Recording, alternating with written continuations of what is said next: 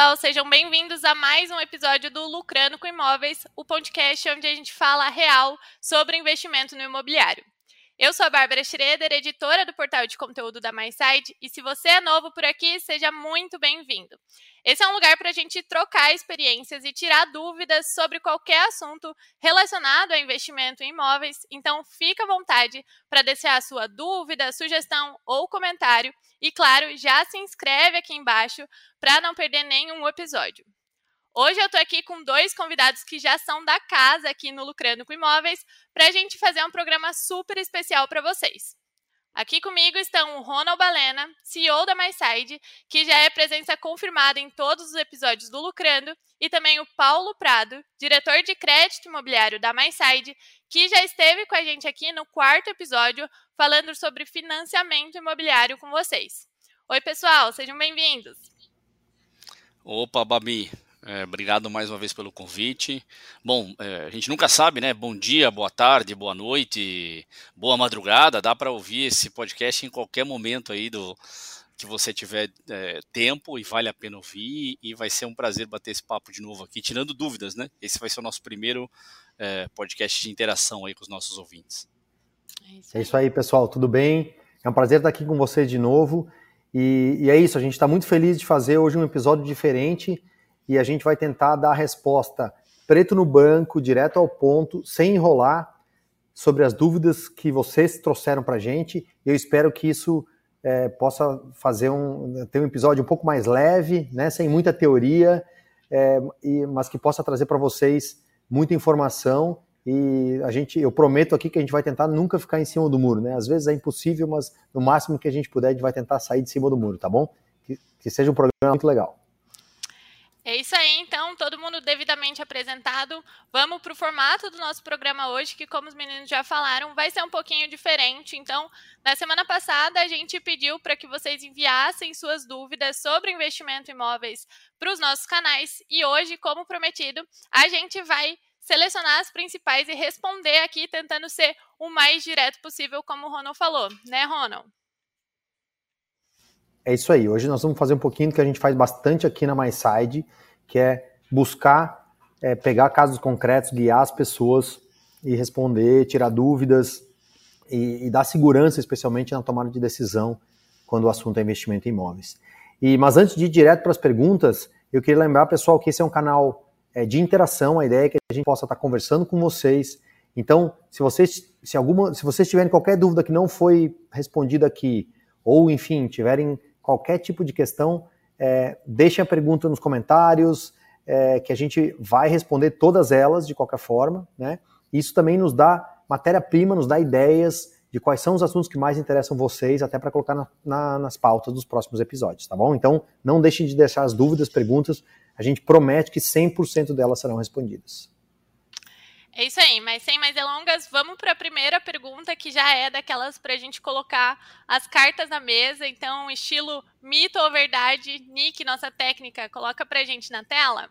Então, primeira pergunta: imóvel a preço de custo é mesmo 30% mais barato que os imóveis convencionais? Ronald, essa é para você. Vamos lá. É verdade, tá? Então, na média, os imóveis a preço de custo ou obras administradas são de fato entre 20 a 30% mais barato do que os seus imóveis, do que os seus equivalentes é, imóveis comprados na planta com uma incorporação tradicional. Né? É claro que isso vale para o início e para o lançamento do imóvel. Né? Quando, quando a incorporadora ou quem está organizando esse imóvel a preço de custo lança para os primeiros investidores. Conforme o tempo vai passando, o preço dele vai subindo então, se você comprar ele mais próximo da entrega das chaves, ele vai chegar lá no fim, no preço de mercado, mais ou menos no mesmo preço é, de quem compra um imóvel é, tradicional incorporado. Então, é verdade, os imóveis a preço de custo são sim mais baratos, cerca de 20% a 30% do que os imóveis de incorporação tradicional. É, só que, logicamente, tem outros fatores que influenciam aí, né, Babi? Então, eu acho que a gente já pode engatar essa pergunta na próxima, para tentar dar uma resposta mais completa sobre esse tema, né? Isso aí, imóvel a preço de custo foi uma coisa que se repetiu entre as dúvidas, até a gente tem um episódio também falando disso, mas vamos pegar carona e vamos para a segunda pergunta, que é a seguinte, Nick, pode pôr. Imóvel a preço de custo ou incorporado? Qual que é a melhor opção para o investidor, Ronald? Bom, vamos lá.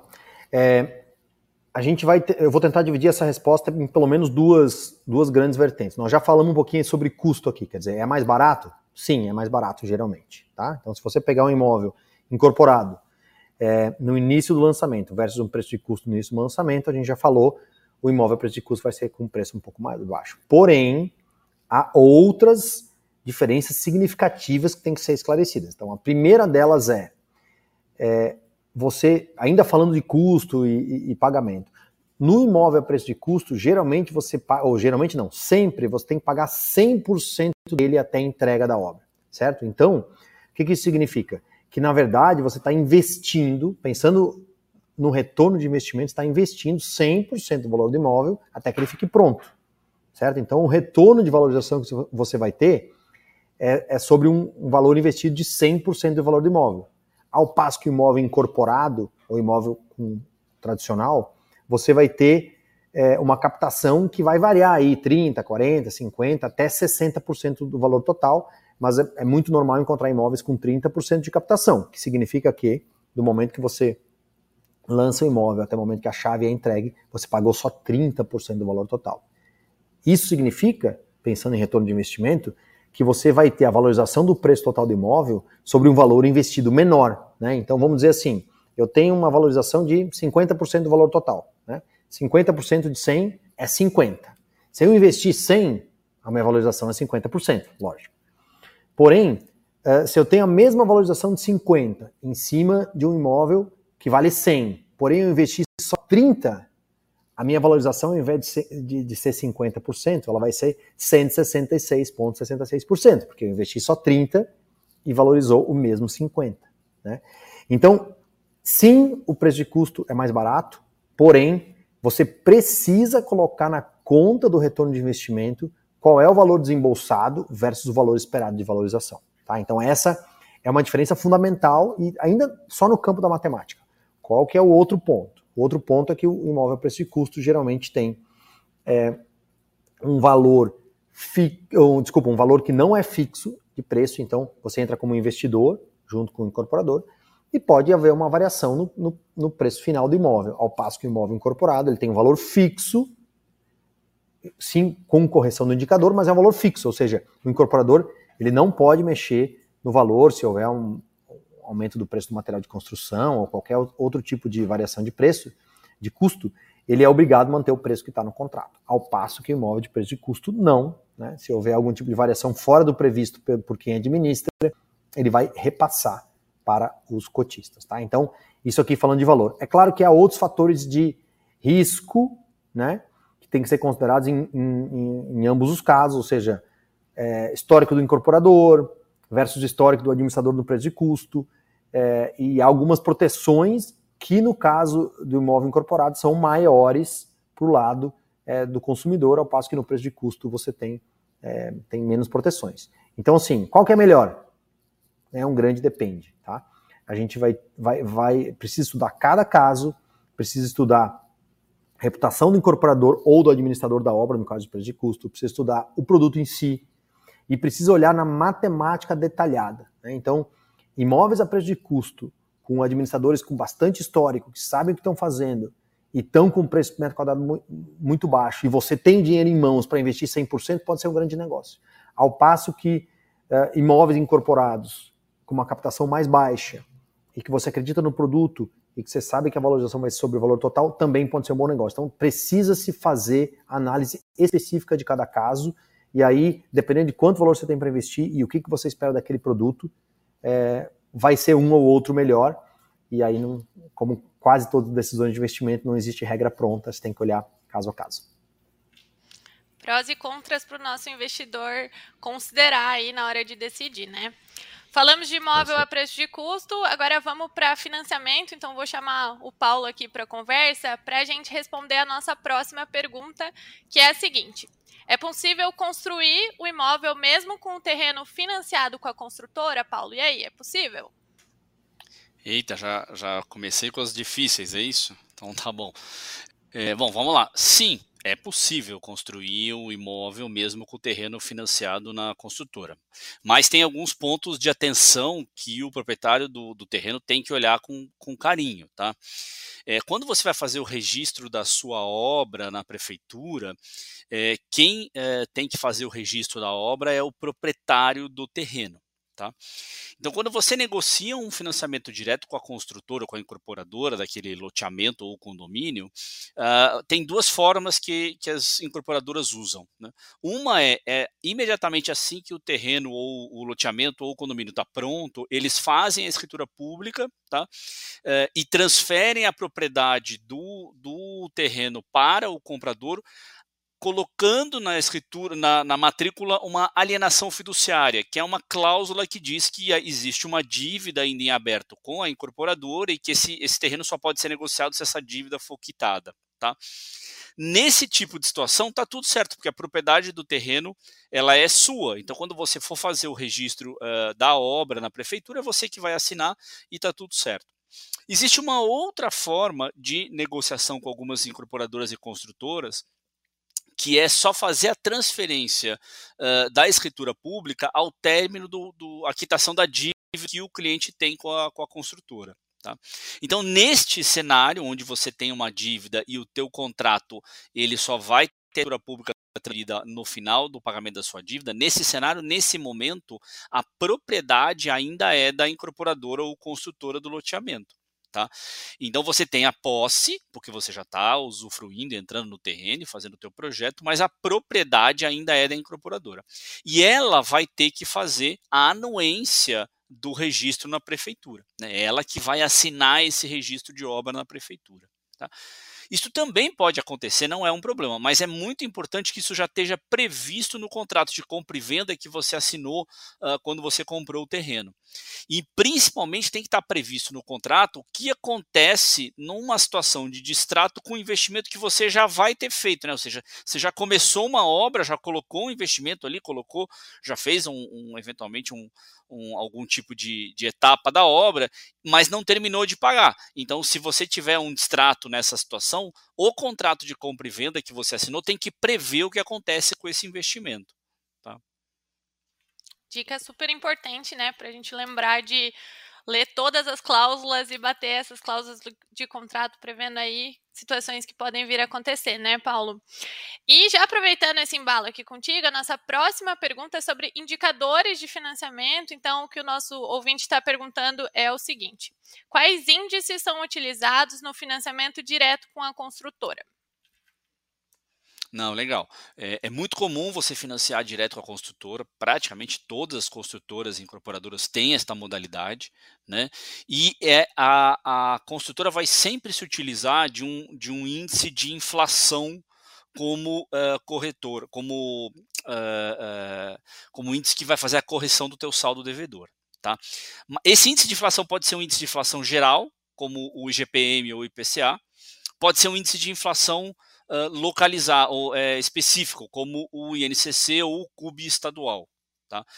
É, outra coisa importante é que algumas uh, construtoras vão colocar só esse índice de correção e outras vão colocar esse índice de correção mais um juros, né? Então você pode ter aí um financiamento que é, é IGPM mais um, é um tipo de financiamento muito comum, ou IPCA mais 0,6 é outro tipo de financiamento comum, ou simplesmente só a correção do índice de inflação. Tá? Tudo isso, de novo, você vai olhar no contrato de compra e venda e nas regras que vão estar tá lá uh, antes de você fazer a compra e a aquisição do imóvel, o financiamento direto com a, com a construtora.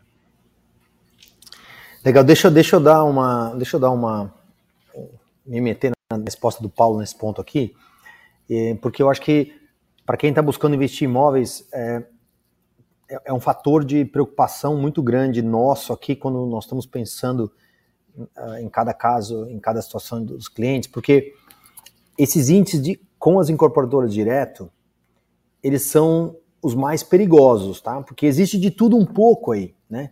Tem índices, por exemplo, muitas vezes você tem índices que são somente o CUB, né? Que é só uma correção sem juros na prática, o que geralmente é muito positivo para o comprador, para o investidor. Né?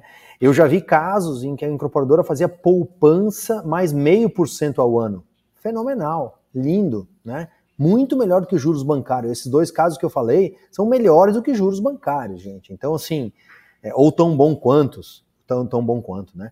Então, que são juros excepcionais, muito vantajosos para o cliente. De, por outro lado, tem gente que trabalha com IGPM mais 1% ao mês, né? O que é um tipo de juros altamente perigoso. Por quê? Porque o IGPM é um, é um índice de inflação atrelado a commodities é, internacionais, né? Que são muito é, é, são, são fixadas ao câmbio também. Então, às vezes, quando você tem assim, alta do dólar e alta do petróleo, e alta de, sei lá, grãos, você tem um efeito duplo de aumento de GPM, e o GPM vai lá em cima, dá um pico gigante, e aí se você tem uma dívida muito grande, né, de um imóvel, e que seja de um prazo mais longo, ou até se não for tão longo assim o prazo, indexado ao GPM mais 1% ao mês, isso vai te levar à falência, você não vai conseguir pagar o imóvel. Né? Então, assim, é, indicadores de correção de custo com construtora. Lupas, tem que olhar com muito cuidado. Né? Quando você vai fazer um financiamento bancário, geralmente há um certo equilíbrio já previsto ali. Né?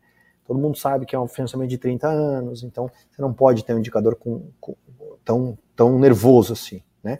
Então vejam que até mesmo o GPM também é usado para aluguel, por exemplo. Né? Até mesmo para aluguel, isso gera muita polêmica, porque, porque é um índice muito perigoso. Então, é, como não existe uma regulação clássica para esse tipo de contrato, né, tudo é possível, tudo é permitido e é legal, tá? não é ilegal. Então, lupa no indicador de correção do seu financiamento, especialmente no pós-chaves. Tá? Quando é no pré-chaves, quase todo mundo segue INCC ou CUB, né? e aí tá tudo certo. Pós-chaves, tudo pode acontecer, olhe com calma, se tiver dúvida, pergunte aqui para a gente do Lucrando com Imóveis que a gente vai lhe ajudar. Isso aí, Ronald. E aproveitando aqui a sua réplica é, ao Paulo, queria te direcionar a nossa próxima pergunta, que está no timing perfeito de início de verão, que é a seguinte também no estilo mito ou verdade. Então, Nick, pode colocar.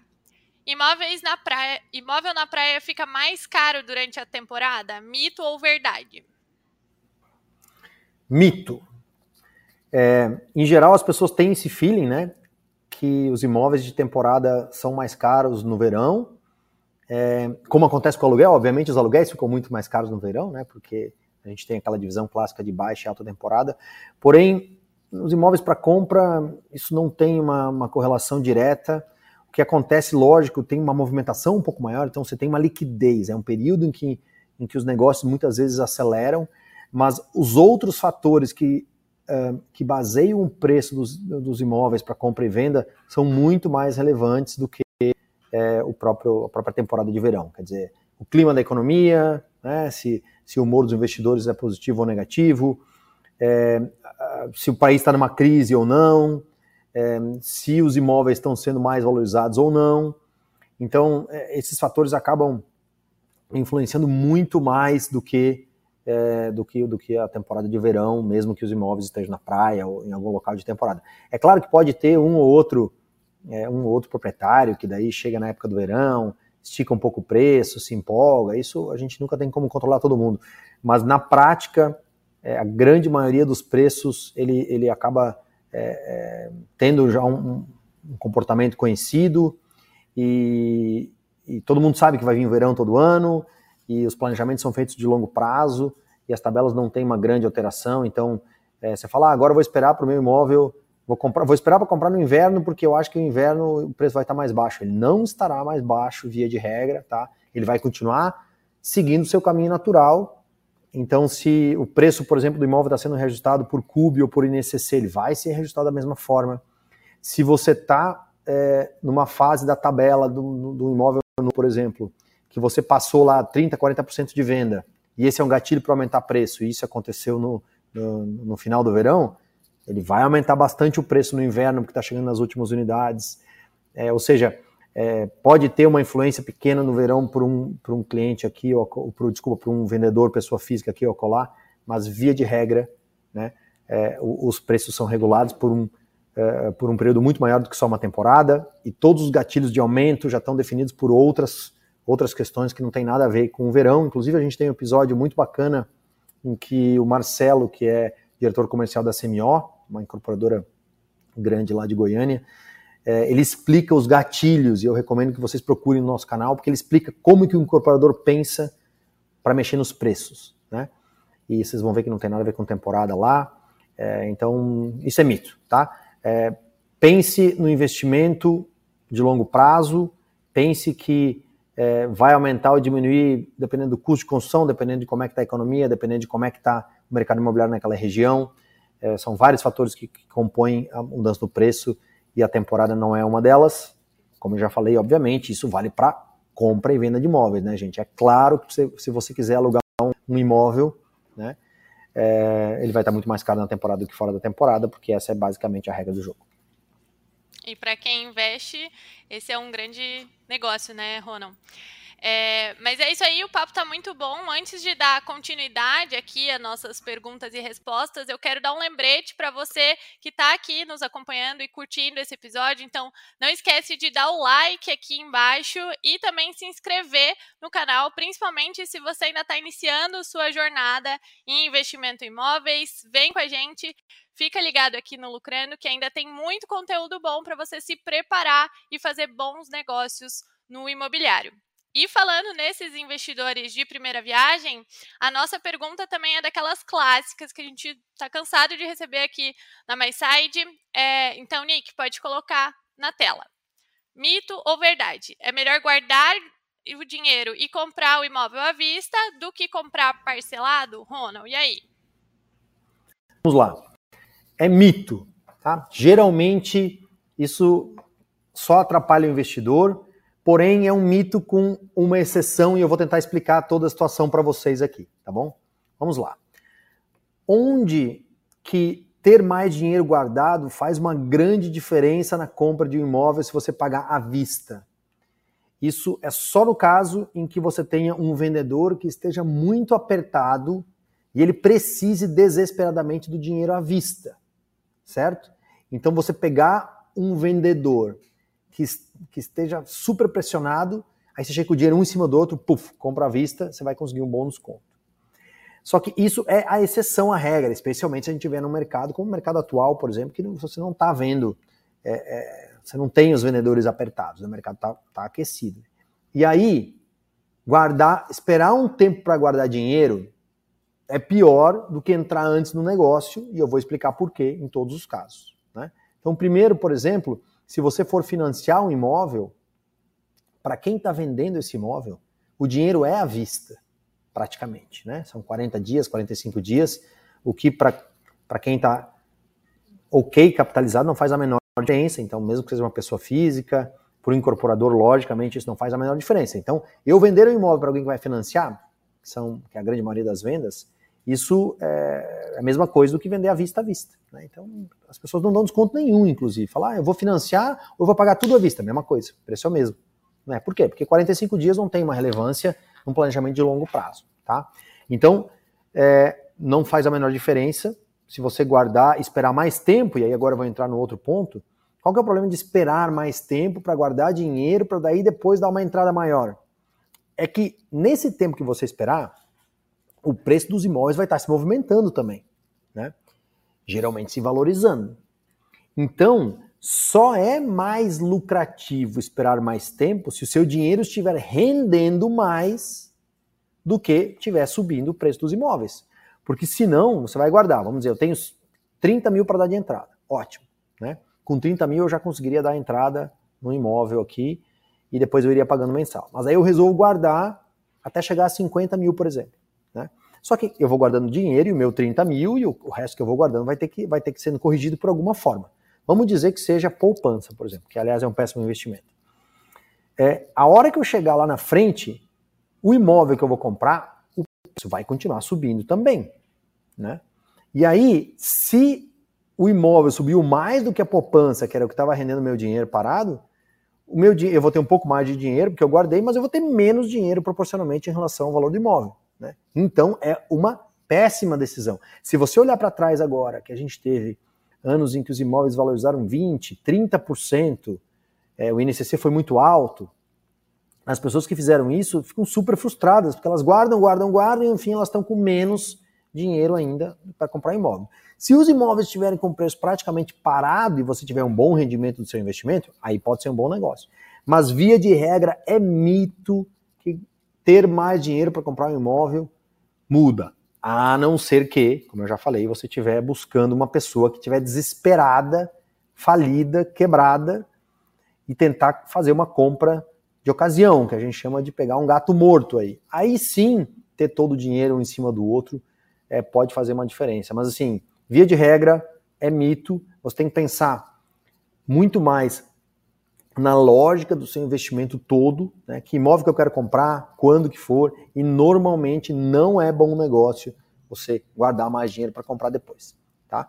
Então, é, como quase todos os casos, o estudo específico do, do, do investimento é fundamental, porém, essa é a, é a, regra. Normalmente não vale a pena esperar mais tempo para comprar, é, especialmente porque o mercado de imóveis tem tem, tem períodos de estabilidade, daqui a pouco ele dá uma grande subida, estabilidade, uma subida. Se você até estiver guardando dinheiro no período de estabilidade, até não, talvez não faça uma grande diferença, mas se no meio do caminho você pegar um período de esticada no preço, é, que nunca, ninguém nunca consegue prever essas coisas direito, então aí você vai chegar e, e vai estar, tá, é, você vai acabar tendo um, uma péssima decisão de investimento, e a gente enxerga e vê muito nos nossos clientes essa frustração, eles falam, nossa, mas eu fui comprar esse imóvel e custava tanto. Aí eu guardei dinheiro aqui, voltei, agora minha entrada está menor ainda, porque o imóvel subiu tanto. É isso que acontece mesmo.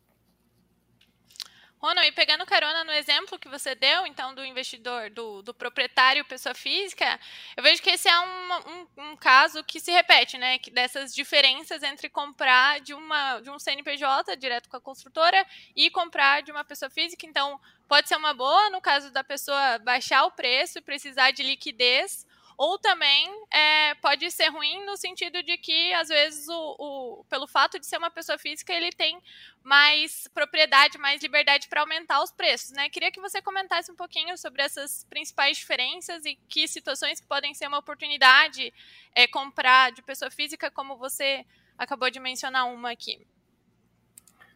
Tá bom, vamos lá.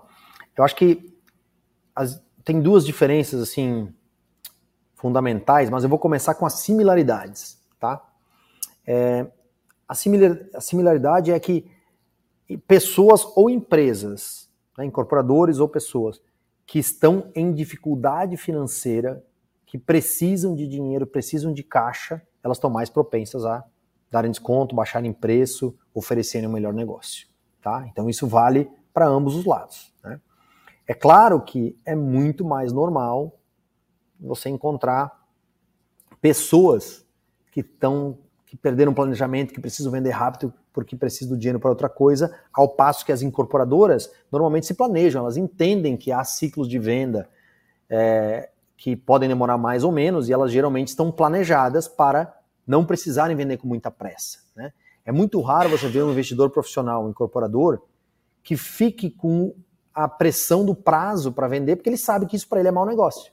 E é muito normal ter pessoas físicas que não entendem muito do negócio, compram, entram no imóvel e daqui a pouco elas precisam vender porque elas não conseguem pagar, ou elas precisam vender porque elas precisam de dinheiro para outra coisa. Então, é mais fácil encontrar pessoas apertadas como pessoas físicas. Então, por exemplo, se você vai comprar um imóvel pronto, recém-pronto, normalmente, logo que a consultora entrega, vai ter uma série de investidores que precisam vender, porque senão eles não conseguem fazer o pagar o financiamento, ou eles precisam do retorno rápido. Né? Então, aquele é um bom momento, são, são os primeiros ali que você pega. Logo depois você vai entrar nos investidores que estão mais tranquilos, que sabem que vender com pressa é mau negócio, e aí elas acabam é, subindo o preço. Né? É, então, assim, é, todo mundo que está precisando de dinheiro está apertado, vai baixar preço, essa é a regra básica, né? é muito, há muito mais propensão a ter pessoas físicas que estão precisando do que pessoas jurídicas ou incorporadores como um todo. Mas também há casos em que as incorporadoras não conseguiram vender bem o empreendimento e elas são obrigadas a dar desconto. Então, existem dois lados e essas são as similaridades. Uh, além disso, eu acho que tem uma, uma questão mais específica, é assim, incorporadores seguem regra do jogo, né? Um vê o que o outro está fazendo, eles têm mais ou menos políticas comerciais conhecidas, as coisas são muito mais previsíveis. Né? Você pode pagar tanto até a chaves, depois pode financiar do jeito tal, é, eles aceitam um indicador fulano beltrano, É, enfim, são regras muito, muito clássicas. Né? Vendedores de pessoa física é o contrário, cada um faz o negócio. Então tem gente que aceita é, comprar, vender é, e, e, parcelar. Geralmente, claro, as pessoas físicas parcelam menos, menos tempo, mas se é parcelado depois passa a escritura no fim. É, tem outros que no meio da negociação resolvem que tem uma outra pessoa oferecendo um preço mais alto, eles sobem o preço. É, então é um mercado muito mais desiste de vender, é, documentação não está certa. Então o mercado é, de, de, secundário, né, que é comprar de outras pessoas, ele é muito menos regrado, né? Ah, o cara colocou uma mobília lá que custa X dentro do apartamento e que não vale aquilo, mas para ele tem, tem esse valor e aí ele sobe muito o preço. É uma coisa muito mais desregulada, ao passo que o mercado de incorporadoras é muito previsível, organizado, e se você tiver alguém que conheça do mercado, ele vai saber lhe indicar como que funciona o jogo, né? Então essas são as regras, as diferenças principais, eu acho. Não existe um melhor ou um pior, depende do que você quer, né? É, Depende, você eh, normalmente comprar imóvel na planta tem algumas vantagens econômicas, normalmente, não sempre, né? É, o preço geralmente é um pouco mais baixo, é, é, mas também vai depender muito é, do que você está buscando. Então, não tem uma regra, é, mais previsível do lado das incorporadoras, das empresas, menos previsível do lado das pessoas. É, encontrar, uma, encontrar um grande negócio, uma oportunidade de mercado mais fácil com pessoas físicas, mas também aí tem o um fator momento de mercado. Então, por exemplo, hoje não é um bom momento para encontrar oportunidades, tem muito pouca gente vendendo, queimando imóveis por aí, né? Porque as, as pessoas conseguem vender num preço que vale. Na hora que você estiver no mercado que é mais de queima, aí sim você vai encontrar mais oportunidades, provavelmente com pessoas físicas. Boa, bacana, Ronald. As nossas próximas perguntas são para ti, Paulo, porque a gente volta a falar de financiamento imobiliário. E a primeira delas é outra pergunta que se repete aqui na MySide, que é essa relação entre salário e valor total do financiamento. Então, o nosso ouvinte pergunta o seguinte: como saber qual valor posso financiar com base no meu salário? É, acho que é importante a gente entender como é que o banco raciocina, ah, porque essa conta ela não é igual em cada banco. Né? Cada banco vai ter uma regra para é, o limite de crédito e salário. Tá? Mas a, a, linha de raciocínio dos bancos é mais ou menos a mesma. Quer dizer, a parcela do financiamento ela não pode ser uma parcela que come uma parte muito grande da sua renda. Né? é, tá claro na cabeça dos bancos que se essa parcela for muito alta, o cara está vendendo a janta para pagar a parcela do financiamento, isso não dá certo. Né? É lógico que quando você faz o financiamento uh, imobiliário, o banco tem uma clareza que talvez o teu orçamento vai dar uma apertada, mas essa apertada tem que ser uma viagem que você ia fazer e deixou de fazer, ou um carro que você trocar e não trocou. Não pode ser aquilo que atrapalha o seu dia a dia, que atrapalha a, a tua vida. Então, o que os bancos costumam fazer é limitar essa parcela, né? É, para que ela não seja um impacto, não, não, não gere impacto tão grande na tua renda. Tá? Quanto que vai essa limitação? Ela flutua de banco para banco, né? ela flutua de perfil de cliente para perfil de cliente. Então, se o cliente é mais jovem, é, ele pode comprometer um pouco mais de renda. Se o cliente é um pouco mais velho, ele vai, ele vai poder comprometer menos, porque os bancos sabem que a renda dele talvez tende a cair na aposentadoria, né? É, depende do, do, do, da atividade que ele tem, da profissão que ele tem. Então, isso não é uma ciência absolutamente exata.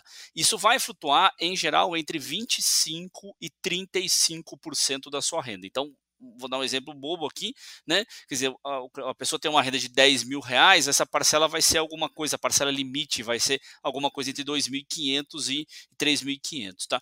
A gente usa como referência 30% da renda, porque é uma média, né? É, mas é uma referência, é importante ter claro isso. Não dá para cravar que vai ser 30% da renda, porque, como eu falei, depende de vários fatores. Mas usando 35% da renda, como é que eu descubro quanto que eu vou financiar? Você primeiro acha o teu limite de parcela, né? Achado o teu limite de parcela, aí você pode usar os simuladores que estão disponíveis na internet e ficar testando quanto é que é que o banco vai te emprestar que cabe nessa parcela. Né? É a forma mais simples de você fazer isso hoje. Né? Então, se eu tenho uma renda de 10 mil, eu sei que a minha parcela é 3 mil, eu faço a simulação no site da MySide ou no site dos bancos e vejo lá quanto é que é que se eu financiar 300 mil reais, quanto dá a parcela, né? Ah, deu 3 mil, então cabe ou não cabe é, no meu bolso. Outro fator importante aqui é, é, que essa parcela de financiamento que os bancos calculam, ela é referente a qualquer tipo de financiamento que você tiver. Isso inclui financiamento de carro, isso inclui crédito consignado, é, isso inclui até aquele parcelamento do cartão que você fez, ou até aquela compra parcelada muito longa que você fez na loja. Né? Então, o que quer dizer isso? Vamos voltar, por exemplo, dos 10 mil lá. Minha renda é 10 mil, meu limite de parcela é 3 mil. Mas eu tenho um carro financiado e é 500 reais a parcela dele. Então, eu tiro desses 3 mil e virou 2.500. Né? Ah, eu tenho uma parcela de 150 reais uh, do, do, de um consignado. Então, eu tiro desse valor e aí menos uh, 500, menos 150, virou 2,350. Então, a minha parcela referência, ela é para empréstimos como um todo. Tá? Isso aí, Paulo. E inclusive a ferramenta que o Paulo citou vai estar tá aqui na descrição do episódio também. Lá você pode simular o valor do financiamento e também comparar condições de taxa de juros para escolher o melhor banco. É, então, uma ferramenta muito útil para quem está na jornada do financiamento imobiliário. Mas partindo para a nossa próxima pergunta aqui, Paulo, a gente vai falar agora de registro de imóvel. Então, a dúvida do nosso ouvinte é a seguinte: ao comprar imóvel na planta, em que momento eu ganho o registro da matrícula no meu nome? Então vamos lá, quer dizer, o, o quando o imóvel está em construção, na verdade, ele não existe. O que existe ali é um terreno com uma obra, né? Então, é, quem é proprietário do terreno? A construtora. Ela é proprietária do terreno que tem uma obra lá. Né? A construtora já avisou ao registro de imóveis que aquela obra vai ser é, três torres, duas torres, cada torre vai ter tantas unidades. Isso já está no chamado registro de incorporação que está dentro da matrícula do, do, terreno. Mas isso só vai ser desmembrado em, em documentos individuais quando a obra termina. Tá? Então, quando a obra termina, a construtora vai à prefeitura, solicita um documento dizendo: olha, eu acabei esta obra, esse documento chama-se habite né? A prefeitura vai conferir se a, se a construção está dentro dos parâmetros que estavam registrados, se toda a normativa técnica foi cumprida, e se isso estiver ok, ela entrega então o habite e de posse desse habite construtora então pode ir ao registro de imóveis e desmembrar aquele antigo uh, terreno, aquela, aquela matrícula individual que existia, né? somá-la em várias matrículas uh, por unidade. Tá?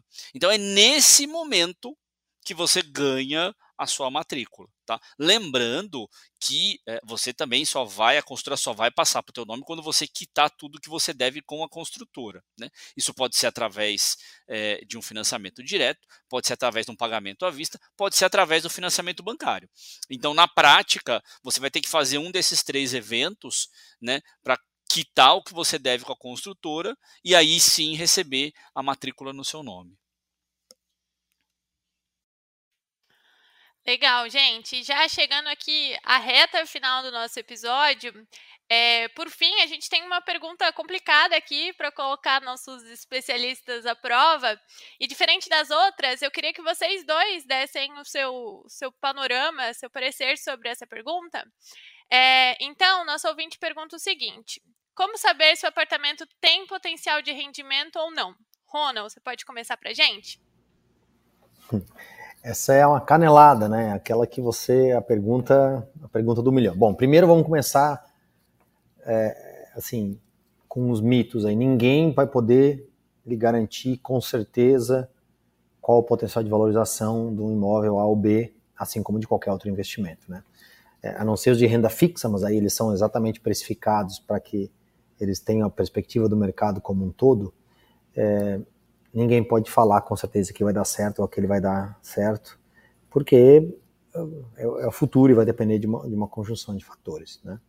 Agora, o que a gente pode fazer, e a gente faz, é lógico, é olhar alguns critérios que orienta é, o investidor em relação ao potencial. Daquele, né? Então, assim, a gente sempre fala aqui no Lucrando que o principal ponto é você entender é, a, qual é a ideia do produto. Né? Então, estou numa região que está se desenvolvendo muito, ou estou é, numa região em que há muito é, aluguel é necessário, tem uma escassez, é um bairro que está se desenvolvendo, eu sei que falta para aluguel.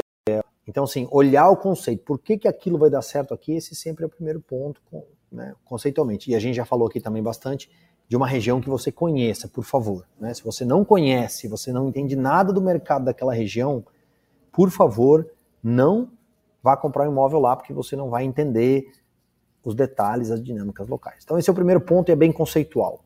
E aí tem algumas coisas mais práticas que eu dou como dica. Então, assim, é, se eu vou comprar um imóvel na planta, eu tenho que ver quanto está custando um metro quadrado do imóvel mais equivalente possível que eu conheço daquele, é, já pronto. Né?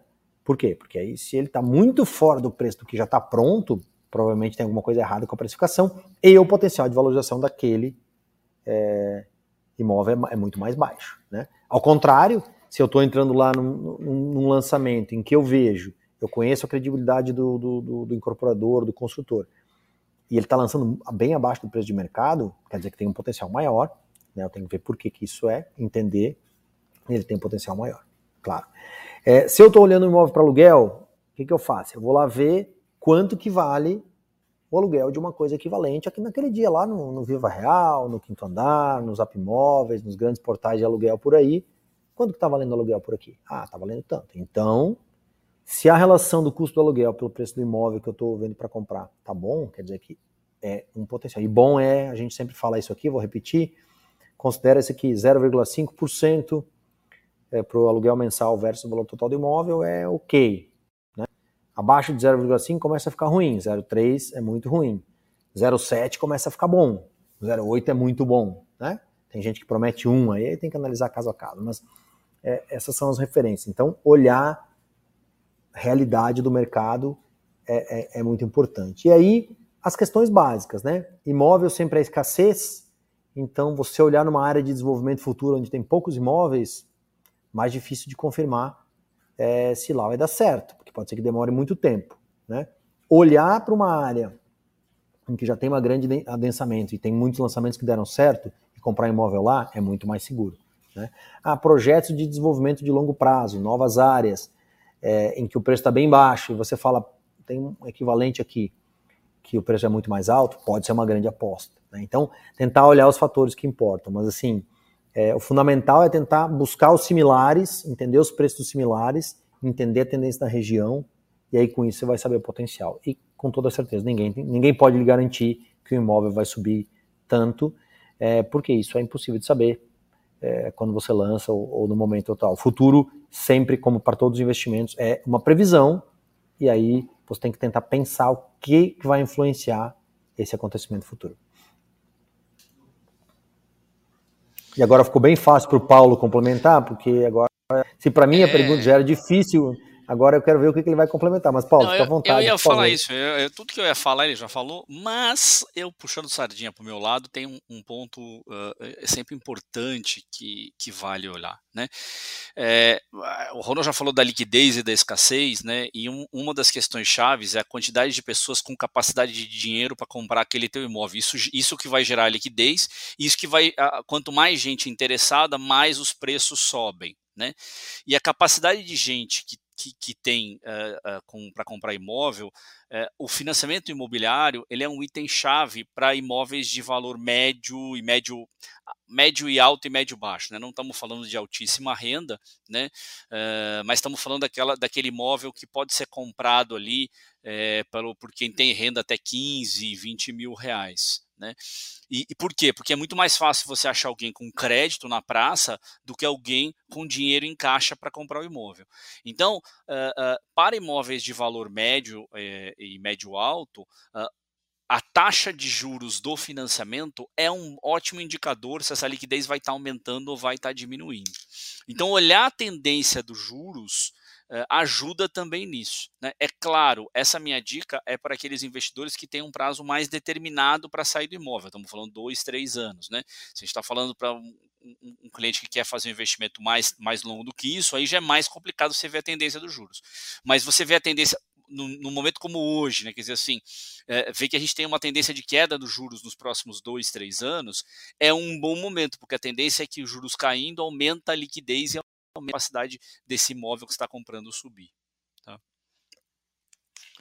Deu para completar super bem, né, Paulo? Pergunta complicada com respostas de altíssimo nível aqui dos nossos especialistas. Respondeu um negócio que eu não tinha nem pensado, hein, Paulo? Parabéns. É, isso aí. E é com essas super dicas que a gente fecha nosso primeiro programa especial de perguntas e respostas. Então, Paulo e Ronald, quero agradecer aqui a participação de vocês dois. Acho que foi uma dinâmica super bacana, né? Ah, Babi, sempre, sempre, sempre muito bom tá, tá nesse podcast, podcast, YouTube, videocast, não sei como chama isso, é, mas é sempre muito bom a gente estar tá trocando essa ideia em todos os sentidos, né? Para a gente estar tá gerando conteúdo e ajudando as pessoas que estão é, nessa jornada de investir em imóveis e também porque é divertido a gente bater esse papo e trocar essa ideia, né? Então, obrigado, estou sempre à disposição para novos convites. É isso aí, para mim também é sempre um prazer. Obrigado para todo mundo que nos ouviu mais uma vez. É, mandem suas perguntas. Para a gente é um, grande prazer estar tá falando disso. É muito mais fácil responder a perguntas e a pontos específicos do que, do que falar de forma geral. E acho que é muito mais interessante também. Então, por isso que eu achei bem legal esse nosso formato de hoje. E obrigado, pessoal. Foi um grande prazer estar com vocês aqui. E até a próxima. Isso aí, últimos avisos paroquiais aqui. Então, para você que está é, assistindo até aqui, não esquece de se inscrever aqui embaixo e ativar o sininho também para ser notificado quando novos conteúdos estiverem online aqui. É, e para fechar, é, a gente vai dar nosso spoiler dos próximos episódios, né, Ronald? É isso aí.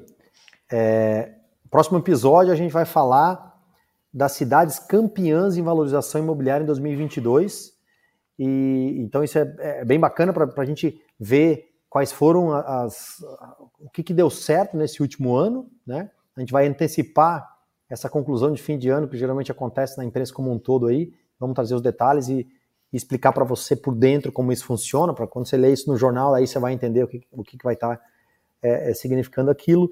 E depois a gente vai falar um pouquinho. O próximo episódio está é, tá planejado para ser um episódio de Balneário Camboriú, que é um grande case aí. Hoje em dia, o metro quadrado mais caro do Brasil, é, a Ibiza brasileira, os maiores prédios são todos em balneário, e, enfim, é um, um óbvio grande case de sucesso do mercado imobiliário, e por isso que a gente vai tentar trazer um pessoal que conhece muito sobre Balneário Camboriú, para contar para vocês o que aconteceu lá, até para que você possa estar com o seu olho clínico focado em enxergar qual vai ser o novo Balneário Camboriú, porque todo mundo que investiu, investiu em imóveis lá ganhou muito, muito dinheiro, é, é um negócio impressionante, a valorização e todo, todos, todos os investidores que entraram no timing certo lá fizeram muito dinheiro, não existe nada, não existe poucos negócios tão bons do mundo como ter colocado dinheiro em imóveis em Balneário Camboriú há 10, 15 anos atrás e, e ver o que aconteceu com os preços nos dias de hoje. Então, por isso é um case bem legal. Então, a gente, os próximos dois vão ser bem